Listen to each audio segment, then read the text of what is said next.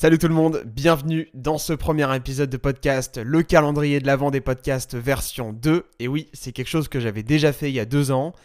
J'avais fait un petit calendrier où en fait je vous avais partagé mes opinions, où je vous avais partagé mes expériences, mes pensées. Et cette année, pour apporter un petit peu d'optimisme, de positivité, de bonne humeur, dans un monde où il y a la crise sanitaire de partout, la crise économique également, dans un monde très anxiogène, les informations nous parlent constamment du Covid. Et c'est bien normal, il y a des familles qui sont touchées, mais aujourd'hui, moi j'ai envie de. Voilà, de vous redonner un petit peu le sourire. Et je me suis dit, quoi de mieux pour donner le sourire aux gens que de raconter des anecdotes croustillantes sur des personnalités sportives qu'on connaît très très bien, mais dont on ne se doute pas forcément de certaines choses. Du coup, je vais commencer avec Roger Federer, vous l'avez vu dans le titre, et je ne vous apprends rien. Roger Federer, immense tennisman, considéré même par certains comme le plus grand tennisman de tous les temps. Il me semble que c'est lui qui a le plus de majeurs, je crois. Bref, Roger Federer, donc tennisman. Ce que les gens ne savent peut-être pas, c'est que le père de Roger Federer était tennisman aussi. Bien sûr, il n'était pas professionnel, quoique il aurait pu l'être, mais c'est pas le cas. Il aimait beaucoup le tennis, et en fait, Roger Federer, au moment où il était sur le point de venir au monde, et eh ben le père de Roger Federer, il était tranquille en train de jouer au tennis. Et je trouve ça assez cool comme anecdote parce que ça montre bien qu'il y a un destin dans la vie. Voyez? Moi, je suis quelqu'un qui croit pas au hasard en fait.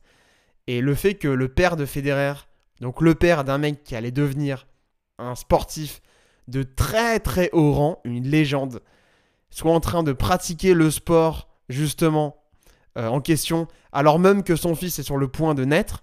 Et d'ailleurs, pour la parenthèse, il a carrément fallu que, que la mère de Roger Federer appelle son mari au clubhouse.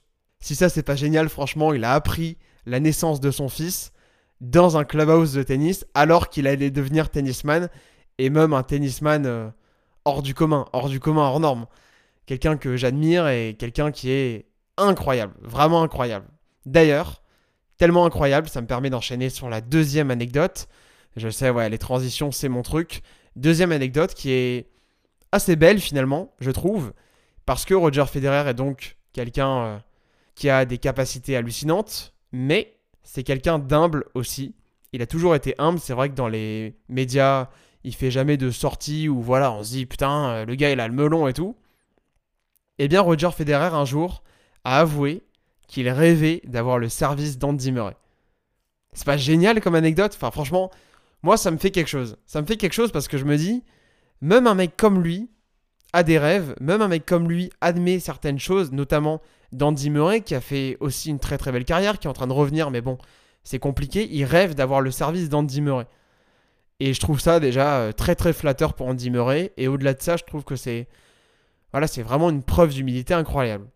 Autre petite caractéristique que vous connaissez de Roger Federer, évidemment, c'est un compétiteur hors norme.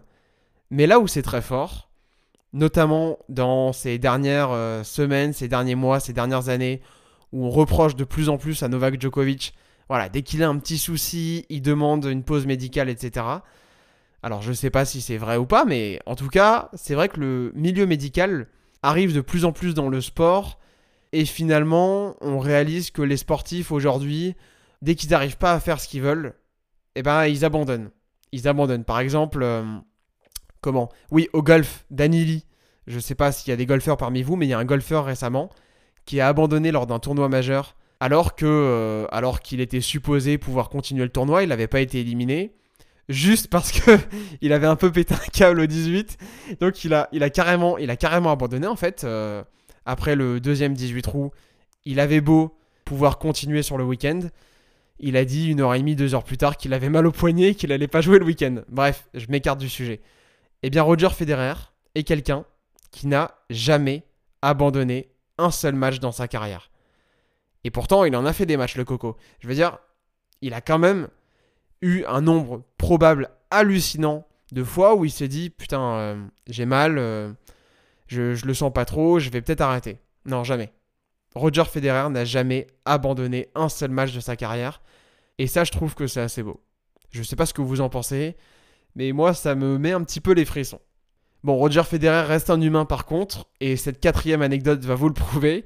Il a avoué à un moment dans les médias que sa plus grosse gueule de bois, c'était à l'issue de sa victoire à l'US Open en 2005, où il s'était complètement torché. Et il a même dit aux journalistes, je cite, il m'a fallu 4 jours pour m'en remettre.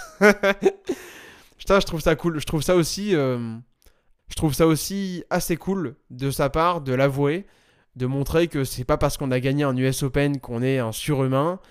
Il explique donc qu'il a, euh, qu'il a eu une énorme gueule de bois juste après sa victoire et voilà, je, trouvais ça, je trouvais ça intéressant et j'avais envie de vous partager parce que c'est assez fun, surtout quand on voit le personnage que c'est. Roger Federer, c'est waouh, c'est la classe incarnée. Et ça le descend un petit peu là de, je réalise, de vous partager une gueule de bois. Mais j'ai une dernière anecdote à vous partager qui devrait vous permettre de retrouver le sourire, vraiment. En fait, Roger Federer est évidemment quelqu'un qui a une grosse base de fans à travers le monde. Il y a des centaines de milliers, voire de millions de personnes qui l'adulent. Et, parmi toutes ces personnes-là, il y a Jesus Aparicio, un espagnol, vous noterez le petit accent merveilleux, qui avait assisté à ses quatre premières victoires en Grand Chelem. Donc il était dans le stade, c'est vraiment quelqu'un qui le soutenait. Et, Roger Federer, pour lui, c'était un demi-dieu, voire peut-être même un dieu d'ailleurs. Est-ce que le gars priait Roger Federer le soir C'est une bonne question ça. Bref, je m'embarque. Donc il était fan de lui, ce mec-là. Et euh, en décembre 2004, il est victime d'un grave accident de voiture, ce qui le plonge dans le coma. Donc évidemment, l'histoire ne s'arrête pas là, sinon c'est pas ça qui serait beau. Il est victime d'un accident et du coup en parallèle, forcément, Roger Federer continue sa vie. Il accomplit son destin, il fait tout ce que tout ce qu'il a fait d'hallucinant. Et au moment où il ressort du coma, 11 ans plus tard, en août 2015, sa mère est à côté de lui et l'une des premières choses qu'elle lui dit, c'est euh, l'histoire de Roger Federer. Donc, au moment où il se réveille, il apprend que non seulement Roger Federer joue toujours, et qu'en plus, il a remporté, tenez-vous bien, depuis qu'il est tombé dans le coma, 17 titres du Grand Chelem. Et je trouve l'histoire incroyable. Je trouve l'histoire fantastique. Imaginez demain, vous tombez dans le coma, vous avez un accident de voiture et tout. Et quand vous vous réveillez, euh, la personne que vous aduliez vraiment quelqu'un qui était vraiment, euh, je sais pas moi, votre chemin de vie quelque part.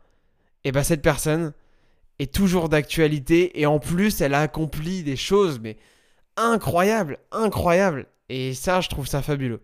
Je trouve ça fabuleux et c'est la, la dernière petite anecdote que j'avais envie de vous partager sur Roger Federer. J'espère que ce premier épisode vous a plu, que vous avez envie de découvrir la suite et, j'ai trop hâte de vous partager toutes ces anecdotes tout au long du mois de décembre. Ça va durer jusqu'au 24. Et le 25, j'aurai une petite surprise pour vous. Allez, je vous souhaite une très très belle fin de journée ou de soirée en fonction du moment lors duquel vous allez écouter ce podcast. Et on se retrouve bientôt. Bye